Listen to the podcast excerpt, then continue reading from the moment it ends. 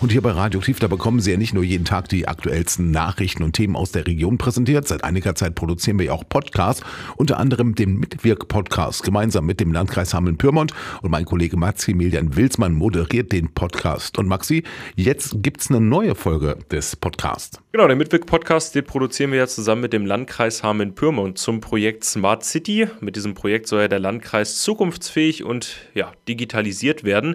Und darum geht es auch in der neuen Folge. Da geht es nämlich um Virtual Reality und wie man Virtual Reality zusammen mit der Volkshochschule Hameln-Pyrmont nutzen kann. Virtual Reality, da denkt man ja direkt an diese VR-Brillen. Genau, und solche Brillen hat eben die Volkshochschule und mit diesen Brillen und Kameras kann man zusammen 3D-Filme oder auch 360-Grad-Rundgänge erstellen. Also das bedeutet, die Volkshochschule bietet zum Beispiel Vereinen oder Unternehmen oder auch Privatpersonen an, dass sie mit sogenannten VR-Kisten einen Imagefilm erstellen. Also ich sage mal jetzt zum Beispiel, ein Verein möchte sich vorstellen und möchte potenziell neue Mitglieder anwerben, dann erstellt man ja manchmal so einen Film, um zu zeigen, was man eigentlich alles so macht. Und das kann man mit diesen VR-Kisten machen. In diesen VR-Kisten sind eben die Kameras, die Virtual Reality Brillen und damit kann man dann die Zuschauer quasi in seinen Verein reinholen und schon mal so einen kleinen Einblick geben. Und damit sollen ja wahrscheinlich nicht nur Vereine angesprochen werden. Genau, das kann genauso spannend für ein Unternehmen sein. Da ist natürlich vielleicht vor allem interessant dieser 360-Grad-Rundgang. Auch den kann man mit diesen VR-Kisten von der Volkshochschule erstellen. Also, dass man quasi sein Büro von innen zeigt. Wie sieht es eigentlich bei uns aus?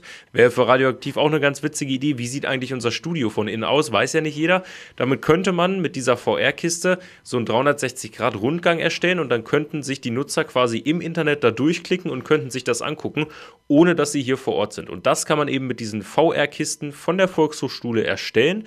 Und darüber spreche ich mit Thomas Amelung. Er kommt von der Volkshochschule, kennt sich in dem Thema aus und erzählt, welche Möglichkeiten diese VR-Kisten im Rahmen des Projekts Smart City bieten sagt Maximilian Milzmann aus der Radioaktiv-Redaktion und wie das funktioniert, für wen diese VR-Kisten spannend sind und wo Sie sich melden können, wenn Sie mal so einen Film erstellen möchten. Das erfahren Sie in der neuen Folge des Mitwirk-Podcasts und den finden Sie bei uns auf unserer Internetseite unter radio-aktiv.de.